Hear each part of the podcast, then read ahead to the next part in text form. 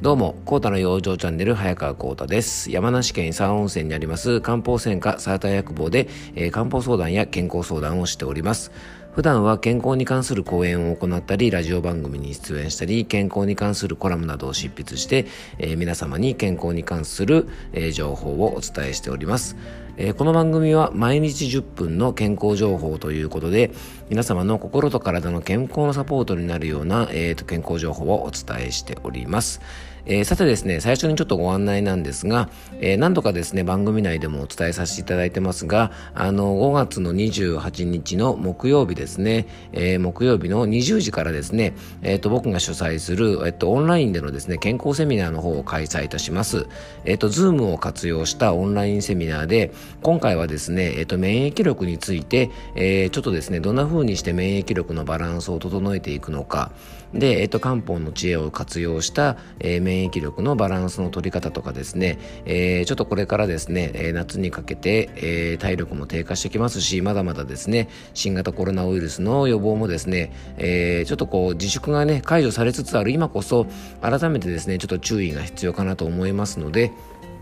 ぜひですね、そんなお話に興味がある方は、あの、ズームでですね、オンラインで、こうリアルタイムにつながっていますからあのご質問とかもですね、えっと、セミナーを受けながら自由にしていただけますしまたあのセミナー終わった後もですね質疑応答の時間なんかもゆっくりとってますので、えっと、この番組聞いていただいてですね、えっと、もうちょっと詳しくですね、えっと、僕のこう健康に関する話を聞きたいななんて方はあの1時間半程度の、えっと、セミナーになりますが、えー、参加費は1000円で、えっと、専用ホームページですね申し込み用の専用ホームページのリンクをあの番組の詳細の方に貼っておきますので、のでえー、とよかったらですねそちらの方から申し込みいただければと思います、えー、よろしくお願いいたします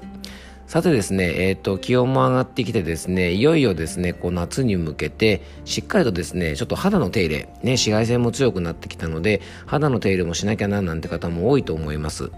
で、美しい肌は、まあ、美容の基本ですよね。でどれだけまあお化粧をしてもですね肌の状態が健康的でなければ、まあ、そのお化粧もね十分に活用できません。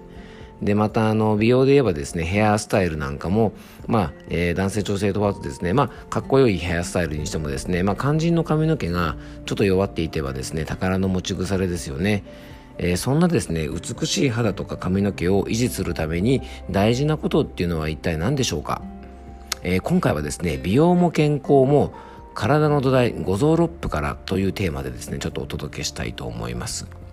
えー、さてですね改めてですが潤いのある肌やシミの少ない皮膚シワの少ない顔や艶やかな髪の毛こういうですね美の基本となるものというのは一体何が作っているんでしょうか？えー、美の基本ってね何が作ってるかというと、えー、それはねビタミン剤でしょうか、え、サプリメントでしょうか？お化粧品でしょうか？ねこれどれも違いますよね。えー、美の基本となるものはもうこれ結論から言っちゃうと僕は良い血流血液の質だと思ってます。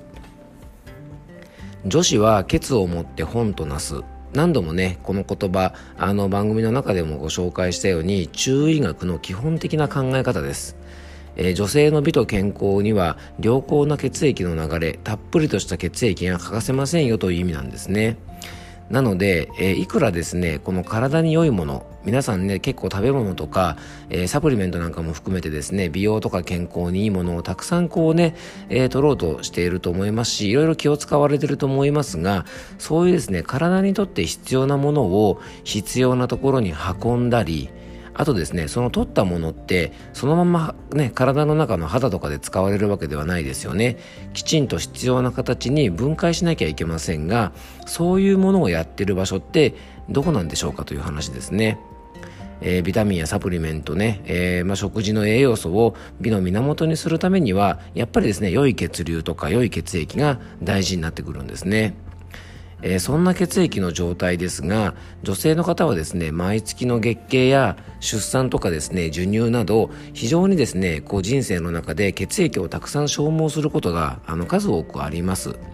で毎月の生理を考えてみても良好な血液の流れを保つことね、たっぷりの血液が女性の方には必要だということがこの毎月の生理をねあの見てみてもわかると思います。月経のバランスが悪い方でお肌や髪の毛の調子が良い方ってね案外少ないと思います。で体に冷えがあったり血行不良が原因となっている症状がある女性で更年期障害がない方ってね少ないと思います。もうシンプルに考えてやっぱね質の良い血液がしっかりと体を巡ってれば心も体もね美容でもあんまりこう問題が起こらないはずなんですね。じゃあ質の良い血液を作るためには何が必要か。やっぱりまず食事ですよね、えー、やっぱ質の良い食事は質の良い体を作ってくれます。で食べたものというのは体にてきめんに現れます。脂っこいもの食べたら顔に油が浮くしお酒飲みすぎればですね肝臓とかの数値も悪くなるしねまあさっきのお酒含めて水分取りすぎれば体がむくむし、えー、本当に体って正直なんですよね。で、取りすぎもそうなんですが、逆に無理なダイエット、ね、単品ダイエットを無理してしたりとかですね、絶食みたいな方法で痩せようとしたりとかするとですね、大体あの体の中の血液のバランスが悪くなって、えー、月経が来なくなってしまったり、えー、してしまうのでね、まさに、えー、食は命なりと言えるんじゃないかなと思います。その食事で取った栄養をさっきちょっとねお話ししましたが体に必要な形に変えて隅々まで届けるのに、えー、今日のねテーマであるこの五臓六腑ねえー、東洋医学とか中医学で言えば五臓六腑なんですが、まあ、現代医学風的に言えばですね内臓の働きと言えるかもしれません。これがやっぱりね非常に大事なんです。でなぜかというとですね最高の食材を使って、えー、料理作るとしますよね。えー、素材が素晴らしくてもやっぱ調理をすることって大事ですよね、えー、上手に調理をしなければやっぱり素材も生きてきません。で食べたものを分解して体の中に必要な形にするのに、えー、今日お話ししているこの五臓六腑というものが、え、非常に大事なんですね。というかもうここが一番重要なんです。でなぜならねえーまあ、内臓的に考えても食べたものを消化する胃腸が元気じゃなかったらどうでしょうか。で胃腸でね胃で消化して腸で吸収されたものが、えー、分解する肝臓に運ばれてきますよね。じゃあ腸の調子は大丈夫ですか、えー、肝臓の調子は大丈夫ですか？もうこの流れが悪いだけでも食べたものがいい状態になるかどうかというのは非常に微妙ですよね。まあ、あとですね、その、えー、せっかくね、作られた質の良い血液を体の中に巡らす心臓、こういうところがですね運動不足とか、えー、ご病気とかで、えー、心臓機能が低下していたらちゃんと巡りません。そして血液がぐるっと回ってですね当然老廃物なんかもね血液は回収する働きもありますからその血液の汚れをきれいにするまあ血液の浄水所みたいなところですねろ過する場所が腎臓です。じゃあこの腎臓の働きが悪くなっていたら血液の中の汚れってちゃんと取れるでしょうか？こういう働きがしっかりしていないとやっぱり、えー、いい血液ってできないんですねですから五臓六腑内臓というのは、えー、僕らの体をですね植物に例えれば体の根っこのような場所なんですよねですからこれね漢方とか東洋医学ね中医学なんかでも基本とされている五臓六腑の働きというのの重要性は現代社会でもですねそのまま、えー、つながるんですね。ですから良い血液を作るために必要な食事その食事をしっかりと活用するための五臓六腑このこの両方をしっかりと整えておくことが大事なんです。で最後に五臓六腑を養う養生。じゃあどんなことすれば五臓六腑って養えるのかという話をするともうこれはねほんと基本的なもう養生です。冷たいものや味の濃いもの甘いもの油の強いものいわゆるこれらは全部えー、内臓に負担をかけてしまいます。そういう食事はまず少なくすること。